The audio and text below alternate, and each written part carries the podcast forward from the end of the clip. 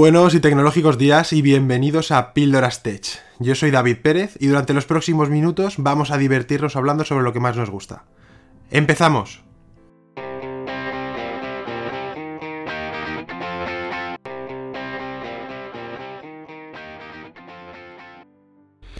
Hoy vamos a hablar sobre un cambio de tendencia que se está dando a nivel mundial sobre cómo y de qué forma nos gastamos nuestro dinero. Y es una de las principales consecuencias debido a la rápida digitalización a la que la sociedad se está sometiendo. La posesión, el ser dueño de algo, comprarlo para que nos pertenezca, pierde interés. Ya no coleccionamos cosas ni las acumulamos. Ahora las usamos de la forma que queremos y cuando queremos. Y es que, como vamos a ver en este podcast, lo podemos alquilar todo. Nos encontramos ante un nuevo paradigma, el de ser dueños de nada y usuarios de todo.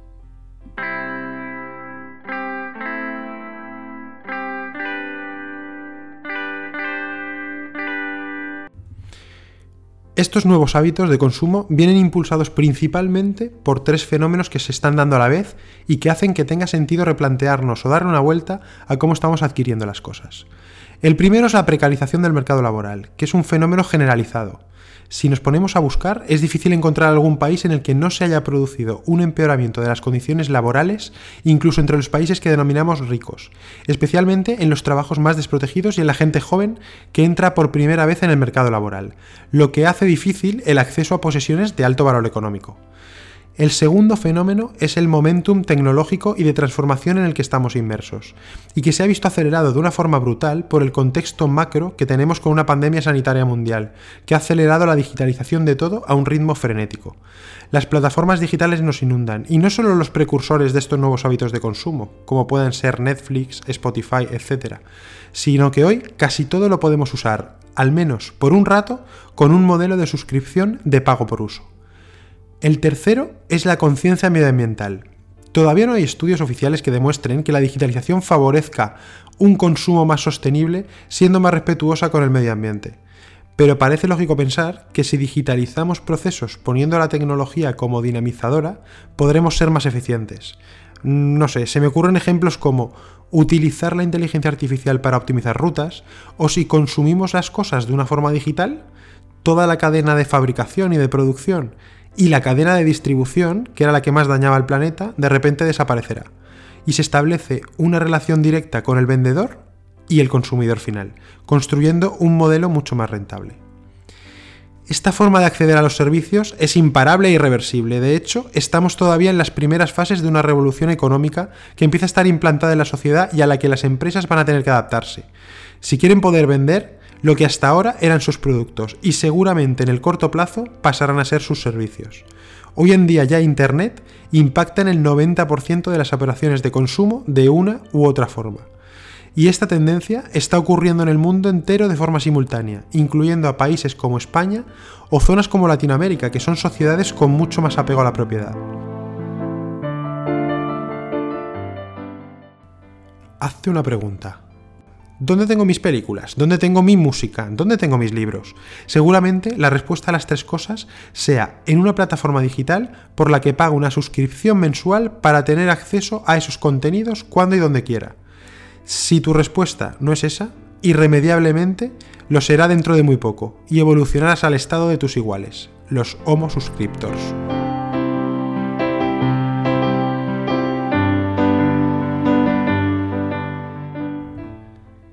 Pero esto es solo el principio. Ahora vamos a hablar sobre lo que para la mayoría de nosotros son las grandes propiedades que hasta ahora íbamos a adquirir en nuestras vidas, la casa y el coche. El alquiler de la vivienda no para de crecer en España, tanto su valor como la cantidad de gente que accede a ella. El alquiler de la vivienda tiene cosas ventajosas. Permite que generalmente para un mismo presupuesto puedas alquilar algo mejor que con una compra. Además, no me descapitalizo de mis ahorros, por lo que mi poder adquisitivo sigue siendo el mismo, y que haya una mayor rapidez en la decisión, ya que en caso de equivocarte es menos traumático poder cambiar de piso y buscar otro. Y sobre todo, y más importante, no me voy a tener que comprometer con nadie para el resto de mis días. Recordad, soy millennial y como buen joven millennial huyo de ataduras. Y en el coche empieza a verse la misma tendencia una vez más. El renting sube como la espuma, pero en este sector va a ser más drástico todavía. Las generaciones que vienen piensan que no tiene sentido tener en propiedad algo que durante el 95% del tiempo está parado y no se está utilizando. Se va a uberizar el uso del transporte. Yo quiero ir desde el punto A hasta el punto B y quiero pagar por eso. Me da igual cómo me lleves, pero solo quiero pagar por eso. Y mezclando tendencias, priorizaremos los servicios de transporte respetuosos con el medio ambiente. También brotan otras tendencias como el alquiler del coche por horas o el car sharing, y cada vez son más las empresas que dan ese tipo de servicios. El problema para los fabricantes de coches es preocupante. En los últimos 5 años ha bajado el 40% los nuevos conductores respecto a los anteriores. Si la gente no se saca el carnet, ¿a quién le vas a vender los coches? Porque cada vez son menos los que saben conducir. Unido a mega inversiones que tendrían que hacer para escalar a coches eléctricos, de hidrógeno o vete tú a saber de qué. Y no quiero abrir el melón de la conducción autónoma, porque es un tema que quiero tratar en un episodio aparte, que da para eso y mucho más. Y todo esto se incrementará en un futuro de forma exponencial. El grueso de los usuarios de este tipo de plataformas son todavía en gran parte jóvenes, la mayoría menores de 30 años que no tienen ningún afán de comprometerse a largo plazo por el simple hecho de que sea suyo dentro de muchos años. Sus pensamientos apuntan a una vida bajo demanda, en la que en cada momento paguen por lo que necesiten. La propiedad no está de moda.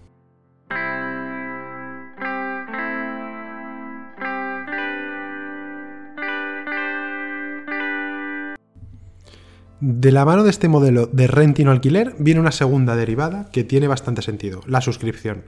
En lugar de pagar por ese rato que voy a utilizar parte de tus servicios, voy a pagar una tarifa plana de forma mensual o anual que me va a dar derecho a utilizar toda tu plataforma de forma ilimitada durante todo el tiempo que esté suscrito al servicio. En cuanto ya no quiera o pueda utilizarlo más, me doy de baja y cada uno por su lado. Dejo de tener ese pago y a por otra cosa. Porque hay muchas plataformas donde puedo poner mi dinero. Las plataformas de contenido multimedia parecen obvias, pero hay muchas más en todos los sectores. En alimentación hay empresas a las que puedo suscribirme para que me envíen a casa la comida a diario.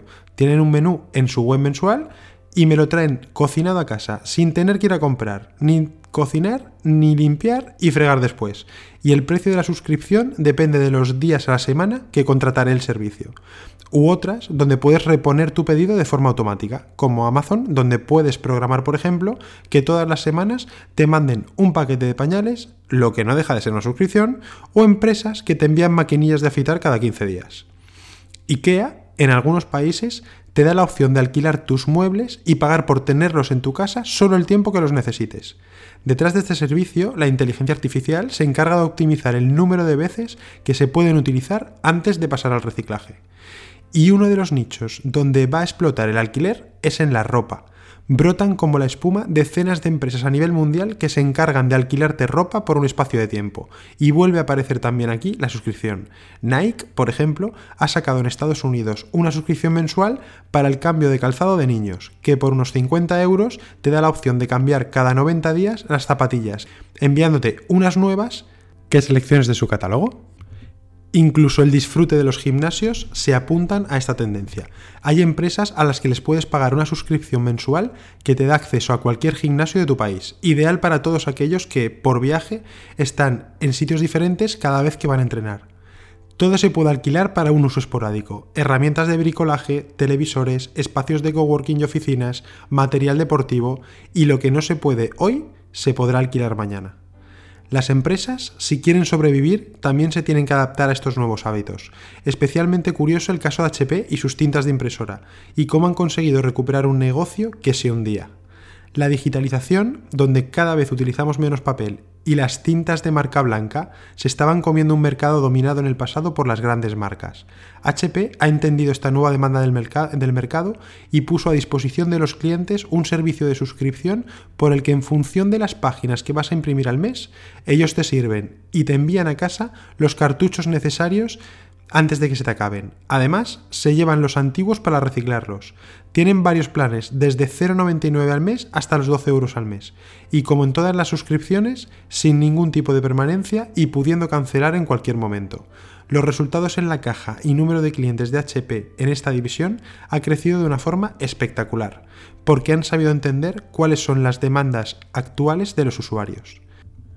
La economía de las plataformas supone a día de hoy más de un 1,5% del PIB de España, esperando que se duplique los próximos 5 años.